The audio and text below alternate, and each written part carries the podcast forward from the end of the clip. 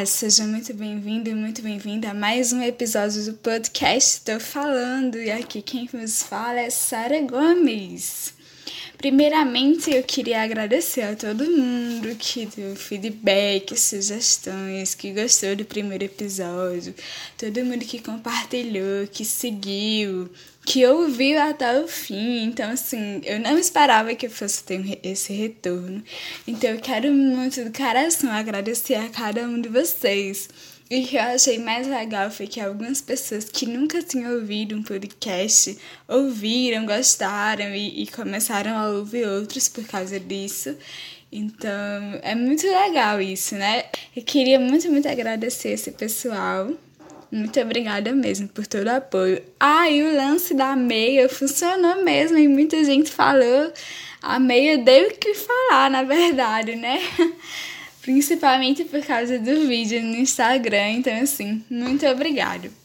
Se você está gostando, enfim, do podcast, não esquece de seguir, independente da plataforma que você esteja ouvindo, tem aí a opção de seguir o podcast e ativar a notificação, porque toda quinta-feira, às vezes vai sair na quarta-feira de noite e eu divulgo na quinta.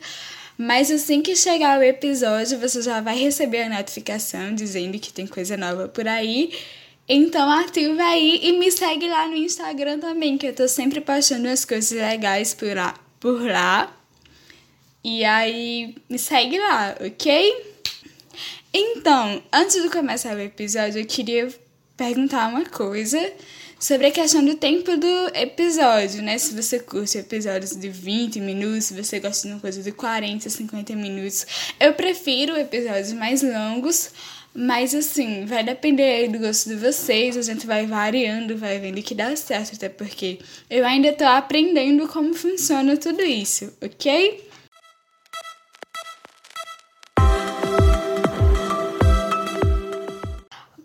Começar o episódio de hoje, eu vou responder umas perguntas que eu coloquei lá no meu Instagram uma caixinha de perguntas e uma galera mandou. Muito obrigada a todo mundo que respondeu. E eu selecionei algumas, inclusive teve uma que já ia ter a ver com o tema de hoje, então eu vou deixar ela por último, que foi perfeita. E vamos lá começar. Maicon perguntou: qual foi a motivação para gravar podcasts? Então, o meu primeiro episódio foi praticamente dedicado a isso, mas eu percebi que eu não deixei bem clara a motivação. Para deixar mais claro e registrado aqui, a motivação foi porque eu percebi que eu precisava fazer algo na minha rotina que variasse a minha rotina, na verdade. Alguma coisa que fosse um hobby que eu gostasse muito de fazer, para eu aprender alguma coisa nova e que me trouxesse prazer em fazer isso. E eu gostei muito, né, dessa ideia. De, eu gosto muito de falar, então, assim, um podcast eu achei que ia dar certo fazer.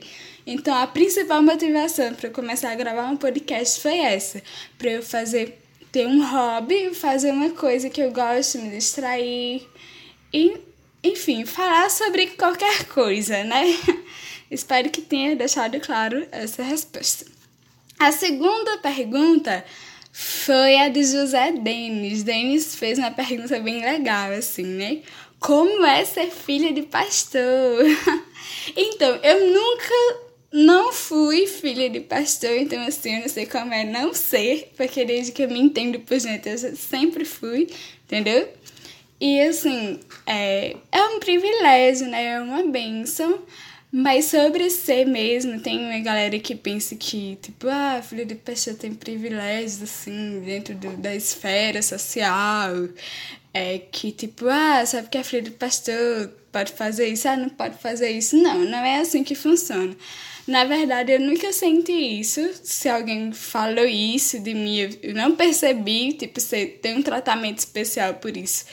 Eu não, nunca tive isso, assim, não que eu tenha percebido, né? Sempre fui tratada como igual, ao menos do meu ponto de vista. Mas teve uma época, quando eu tinha uns 12, 13 anos, né? Na pré-adolescência, assim, que a gente tinha os ensaios de danças e tal, e eu sempre fui apaixonada por dança, eu sempre amei dançar, sempre amei, tipo, ensaiar, essas coisas, eu sempre gostei muito de servir ao Senhor dançando. E nessa época teve uma, uma pessoa assim específica que, tipo, pegava no meu pé falando, tipo, nas costas mesmo, sabe coisa assim, da idade, né? Tipo, ah, a Sara só faz só dança na frente porque é filha de pastor. Ah, tudo que Sara diz todo mundo faz. Mas assim, eu fazia as coisas, eu levava sugestão de música, sugestão de passos, enfim. Porque eu realmente gostava muito de fazer isso. Ainda gosto até hoje, né?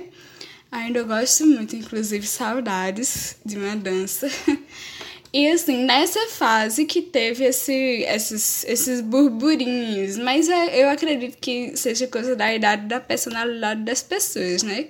Mas depois que o tempo foi passando, que as coisas foram acontecendo, não, eu nunca tive esse de a ser tratada diferente porque é filho de pastor, muito pelo contrário, né? É, muita gente pergunta, ah, a senhora só gosta, vive na igreja, faz isso porque é filho de pastor. É claro que isso ser filho de pastor influencia bastante nisso, mas eu amo o ambiente de igreja, eu amo estar na igreja, eu amo fazer as coisas para a igreja, porque a gente serve a Jesus servindo as pessoas. Então, para mim, isso é muito importante. Eu espero ter respondido a pergunta. A próxima pergunta é de Diego. Diego perguntou o que é que eu ando ouvindo de música. Então, eu tô numa vibe ouvindo muito música que eu escutava na minha adolescência, assim, tipo Los Hermanos, Vanguard, Lorde, Marcos Almeida, palavra antiga nossa, eu ouvia muito, tô ouvindo bastante agora. É Lorde, nossa, eu amava Lorde. tô reouvindo essas coisas. E porque são músicas boas, Lorena Chaves também, né? Essas músicas boas, assim, que hoje tá um pouco difícil. Mas eu tô ouvindo bastante também Ana Vitória. Eu peguei, tipo, uns dois anos atrás eu comecei a gostar. A Lídia me influenciou, eu comecei a gostar muito de Ana Vitória. E é, Matthew Mowley foi um cantor que apareceu para mim, sugerido pelo YouTube. Eu ouvi umas músicas dele, gostei bastante. E Hollow Coves, que é uma banda de música indie, assim, com as letras muito bacanas. Então, praticamente essa esfera aí que eu ando ouvindo. Vez ou outra aparece uma música pop, assim, diferente que eu gosto. Mas esses são os fixos. A próxima pergunta é de Von. É, como imagina a Sara, a Sara daqui a cinco anos? Nossa, né? Que profundo, né? Pensar essas coisas a longo prazo, assim. Eu sou uma pessoa muito ansiosa, então eu não costumo muito pensar nessas coisas do futuro, porque me dá um gelinho, assim, no coração. Mas então, é, se for como eu imagino hoje, como eu penso hoje, a mente Sara hoje, é, eu imagino estar casada, né? Assim, quem pegou, pegou, quem não pegou, não pega mais. A, a indireta tá aí. brincadeira, gente, brincadeira. Imagino que eu vou estar numa fase muito legal da minha vida profissional, que quero ser, espero ser, estou estudando e lutando para ser uma excelente profissional na minha área.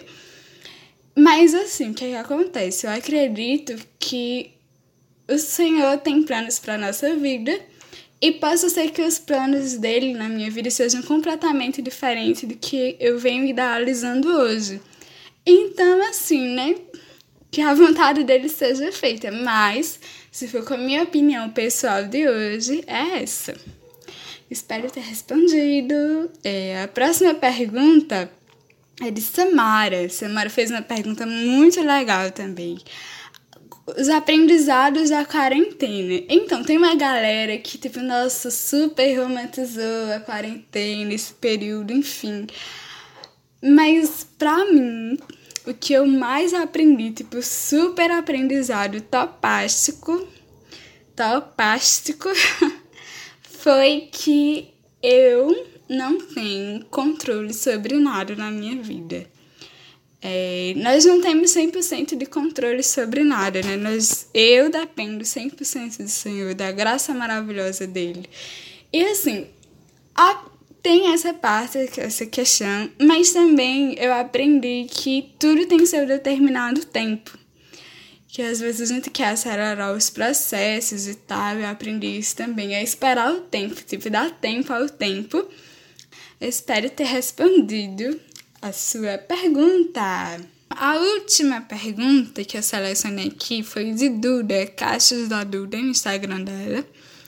E ela fez uma pergunta sobre o tema que eu queria centralizar hoje, no podcast de hoje.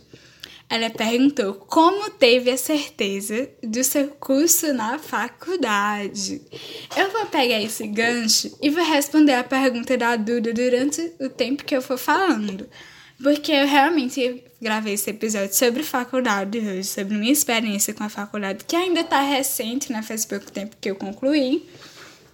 E assim, a certeza do curso, ela veio depois, depois de, no fim do primeiro ano do, de, de faculdade, porque eu tenho certeza que eu realmente estava fazendo o curso certo.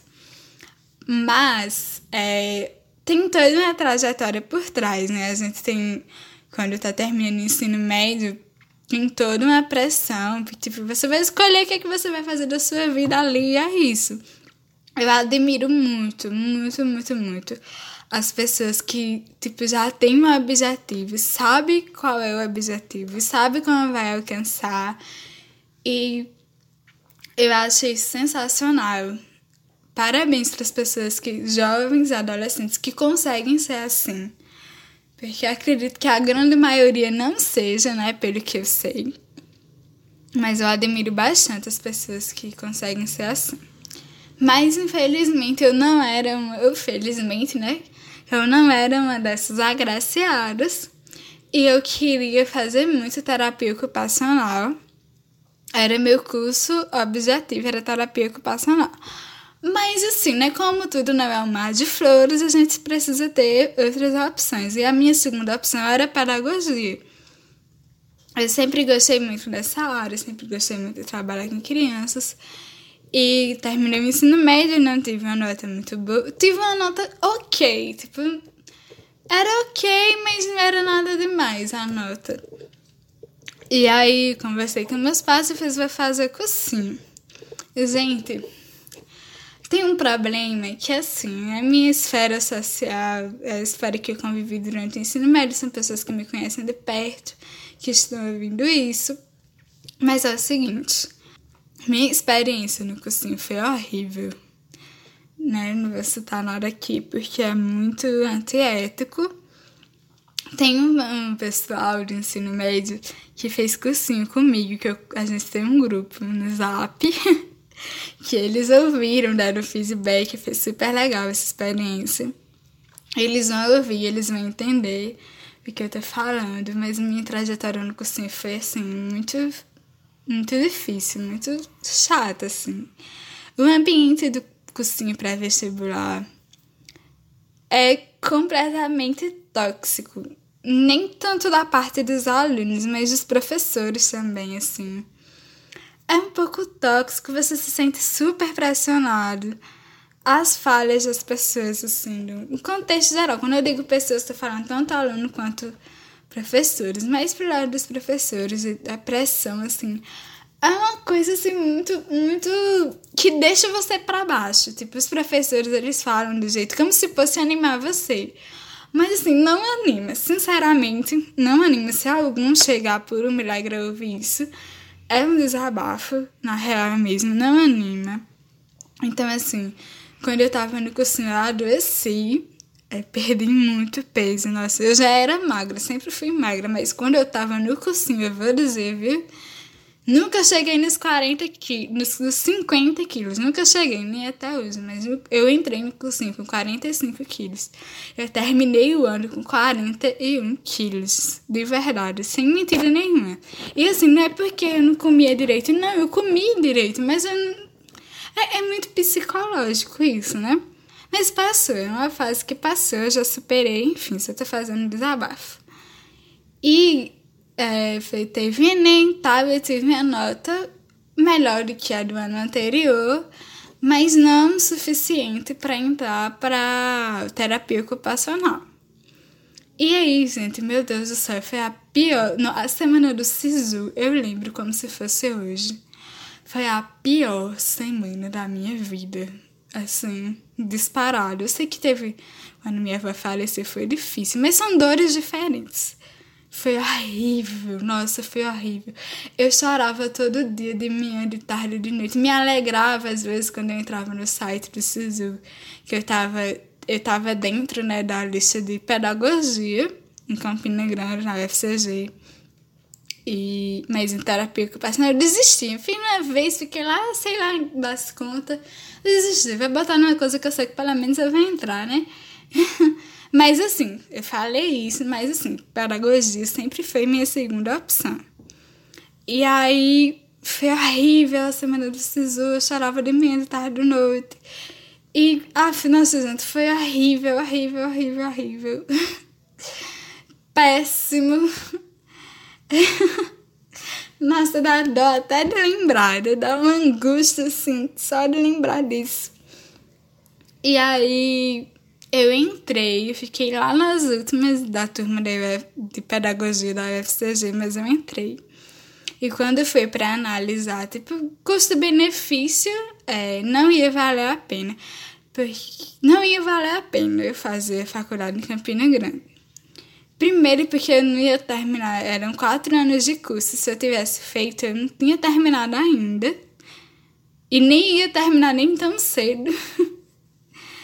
E assim, achei melhor, conversando com os meus pais, achei melhor fazer o curso na faculdade Unip EAD, daqui que tinha aqui em Itaporanga mesmo. Mas assim, eu queria deixar muito claro que pedagogia para mim sempre foi uma segunda opção. Quando eu estava no ensino médio, eu lembro de conversar com as meninas, assim, com o pessoal, e quando falava ah, de ser professor, não sei o que, eu lembro que eu falava, tipo, ah, pra mim, ok. Se eu for o caso, eu faço sim, eu gosto e tal. Pra mim é uma opção sim. Eu lembro de gente dizendo, ah, nossa, jamais. Nunca faria isso, mas pra mim, pessoalmente, sempre foi sim uma opção. Eu sempre gostei muito de, de criança, de trabalhar com crianças, sempre, sempre, sempre era professora da escola bíblica. Como eu falei, né? Sempre estava envolvida com as coisas da igreja. E era professora da escola bíblica, né? então eu já. Não, né, que é a mesma coisa, é claro que não é a mesma coisa, mas assim, o contato com crianças já tinha. E eu fiz EAD porque eu escolhi fazer EAD. O meu EAD é completamente diferente do EAD que vocês estão vivendo hoje. Falo vocês porque a maioria dos meus ouvintes são é, estudantes universitários. E assim, quando eu, tô, eu entrei na faculdade, eu disse, ah, tô fazendo pedagogia AD, muita gente dizia, ah, é muito fácil. Ah, é só ir pro computador e tal. É claro que é diferente, porque as aulas já estão gravadas, então eu não tinha o horário certo. Eu fazia o meu próprio horário. Para alguns, isso é mais difícil, né? Porque você tem que se comprometer a fazer isso. Fazer seus próprios horários, fazer tudo organizado. Então, assim, é uma experiência diferente do EAD que as pessoas estão vivendo hoje, mas eu escolhi. Então, assim, eu fazia minha própria rotina, tudo meio organizado e tal. Tipo, não tinha ninguém cobrando, os professores não cobravam. Tinha o tutor, né, que ele dizia, ah, não sei o que, tem prova e tal, vocês têm que responder os exercícios, enfim. Mas, assim, ninguém cobrava. Então, é uma coisa assim, você faz sozinho e vida que segue. É claro que as provas eram presenciais, tinha os estágios presenciais, né, no, antes de Covid e tal. Mas é isso. E aí eu, eu trabalhava na Casa da Vida, né? Comecei como voluntário na Casa da Vida. E eu sempre estive na Casa da Vida. Sim, você deve estar se perguntando o que é a Casa da Vida. A Casa da Vida é uma organização não governamental da Igreja Batista Sertaneja, que é a nossa igreja aqui em Itaporanga, que trabalha com crianças, com desenvolvimento integral de crianças, bebês, adolescentes, é, nas áreas físicas, cognitivas, socioemocional, enfim, a gente trabalha de várias áreas através de várias atividades diferentes. Então tem aula de balé, tem aula de computação, aula de música, enfim, isso durante a vida normal. E aí, foi quando, no tempo que eu comecei a faculdade, foi quando começou é, a dar aula de balé. Foi quando a Gisele começou a dar aula de balé. Eu sempre fui apaixonada por dança, como eu já falei. E aí eu comecei a fazer balé em Patos, né, com outra professora, para ficar ajudando na casa da vida. E foi uma experiência muito legal, muito, muito legal. Aí quando eu ia no ônibus, né, dos estudantes para Patos, só quem é daqui da região sabe o que eu tô falando. eu perguntava, ah, eu faço pedagogia, mas eu tô indo pra Patos pra fazer aula de balé e tal, pra ajudar no projeto. O pessoal não entendia direito, né, o que eu tava falando, mas enfim, era o que eu tava fazendo. E aí, é, a Casa da Vida foi o que me inspirou para fazer meu TCC. Que meu TCC foi sobre educação social e vulnerabilidade. Eu posso falar um pouquinho mais a fundo, posso fazer um episódio só sobre educação social, porque é uma coisa que eu queria muito, que eu gosto muito de falar, que eu acho sensacional. Inclusive, teve um tempo que, assim que eu terminei, né, aquela empolgação, eu pensei em fazer um vídeo pro IGTV do Instagram explicando, né, tipo como se eu estivesse apresentando o meu tema de TCC pra galera. Só que aí eu fiquei com muita vergonha e tal, e vídeo é mais difícil, né? Acabei não gravando, mas eu posso falar sobre em outro episódio dedicado a isso. E é, fiz EAD por escolha.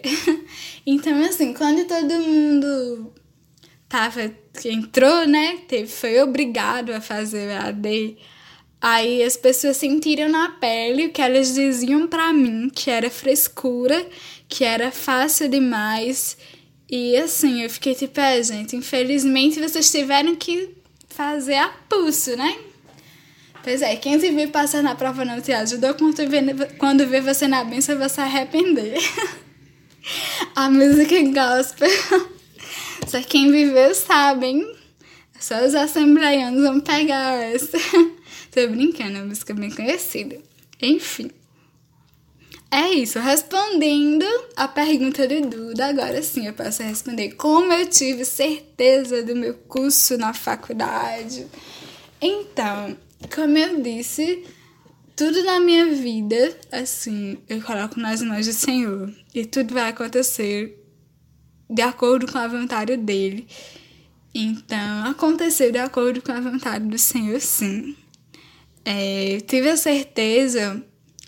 Na verdade, não teve nenhum momento específico que eu disse, nossa, eu tenho certeza disso que eu tô fazendo. Mas eu lembro de uma conversa com Lígia, quando eu tava nessas idas e vindas de patos para do balé e tal. Teve um dia que eu voltei com Lídia. Mas quando ela ouvir isso, ela vai saber. Se ela ouvir, né? Que eu conversei com ela e tal, disse que eu tava muito feliz. Eu lembro muito, muito, muito desse dia. Que eu tava muito feliz dessa escolha, que eu tenho, eu tenho muito prazer em estudar os conteúdos e que realmente foi a escolha certa para mim. E que, tipo assim, eu não sei exatamente dizer quando eu tive certeza, mas quando eu verbalizei essa certeza foi nessa conversa que eu tive com Lígia, que eu gostei, gostei muito da escolha que eu fiz. Graças a Deus que o Senhor me designou a fazer isso, porque é realmente uma coisa que eu gosto. E eu sempre gostei muito de estudar sobre crianças especiais é, crianças autistas com síndrome de Down e outras coisas assim. E eu sempre tive vontade de trabalhar com essas crianças. Então, terapia ocupacional, você tem mais essa ação, né? Eu tô fazendo, terminando, eu terminei esse mês o curso de capacitação em ABA, que é a abordagem utilizada para fazer a intervenção de crianças autistas. E graças a Deus, assim, por muitas pessoas que o Senhor colocou na minha vida para que eu pudesse fazer essas escolhas. Espero ter respondido isso. Bom, mas o nosso episódio não acaba por aqui, porque eu tenho uma super novidade para vocês. Uhul! Até porque tudo aqui é novidade, não é mesmo? Eu vou começar a fazer um quadro um quadro novinho que se chama Curiosidades Aleatórias. O quadro Curiosidades Aleatórias consiste em que toda semana eu vou trazer um tópico e eu vou trazer curiosidades aleatórias sobre esse tópico, simplesmente apenas uma curiosidade aleatória útil ou inútil, vai depender do seu ponto de vista aí. A dessa semana vai ser super especial porque é sobre o autismo. Muita gente tá, fez a campanha né, do Abril Azul em alusão ao autismo. Dia 2 de abril é o Dia Mundial da Conscientização do Autismo. A ONU, em 2007, definiu que dia 2 de abril ia ser o Dia Mundial da Conscientização do Autismo. O pessoal começou o movimento do Abril Azul, né, em alusão ao a de conscientização mundial do autismo, em transformar o abril todinho em um mês mais intenso de conscientização, que é muito legal.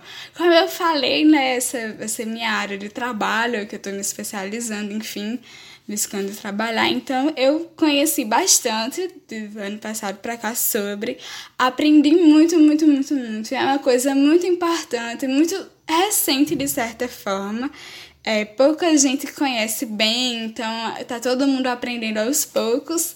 E dia 2 é, de, de abril foi quando começaram as pastagens né, de iniciação do Abril Azul, enfim. E eu, gente, eu vi muita coisa, muita coisa simples falada de forma errada. E isso me deixou com a dor no coração. E eu vou trazer aqui cinco curiosidades assim, bem bobas, bem simples mesmo, para ajudar a propagar a conscientização.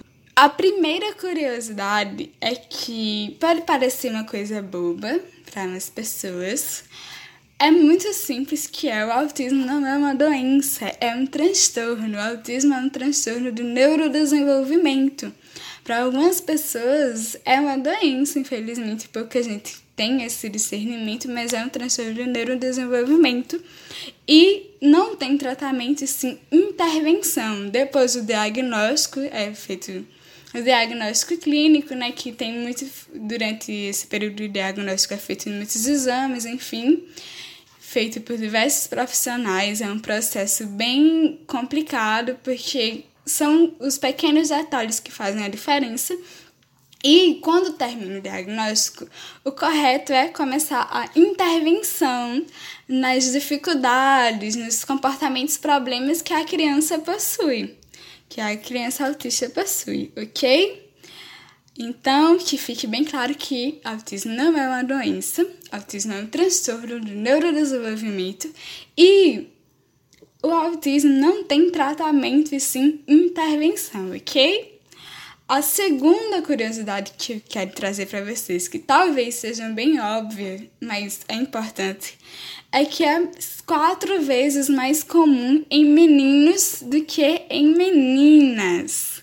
E por isso que a cor do movimento da conscientização é azul, porque é mais comum em meninos. A terceira curiosidade é tipo uma curiosidade assim, surpreendentemente curiosa que na Europa surgiu uns rumores há um tempo atrás, assim, que o autismo era causado por conta das vacinas. Mas não é causado por conta da vacina, não tem nada cientificamente que comprove isso, então, pois é, tem gente que pensa isso, mas não é. A quarta curiosidade é um pouco comum as pessoas se perguntarem isso. Eu, quando eu não conhecia, eu pesquisei sobre isso. Eu lembro que há uns seis anos atrás eu lembro de ter pesquisado isso, se o autismo ele vinha de uma condição de formação diferente no cérebro. Mas não, o cérebro das pessoas são completamente iguais, assim, tipo, não, não é uma coisa do cérebro, de má formação nem nada. O cérebro é completamente igual. Talvez você não saiba disso, talvez você saiba, mas enfim. E a quinta curiosidade é que cada criança, cada autista, ele é único, ele não, não tem nada que nenhuma característica tipo específica que tenha, todo mundo tenha. Não é assim que funciona. Cada autista é único. Cada autista tem suas dificuldades, tem suas qualidades, tem seu, jeito de ser e por isso que a intervenção que a intervenção que a criança faz, né? É completamente individual. As avaliações, tudo é feito para tratar especificamente aquela criança. É claro que tem coisas que são mais comuns de se terem, mas tem outras não mas isso não significa que todo mundo tenha suas próprias características e a intervenção reflete nisso. Cada intervenção é 100% individual e é feita especificamente para aquela criança.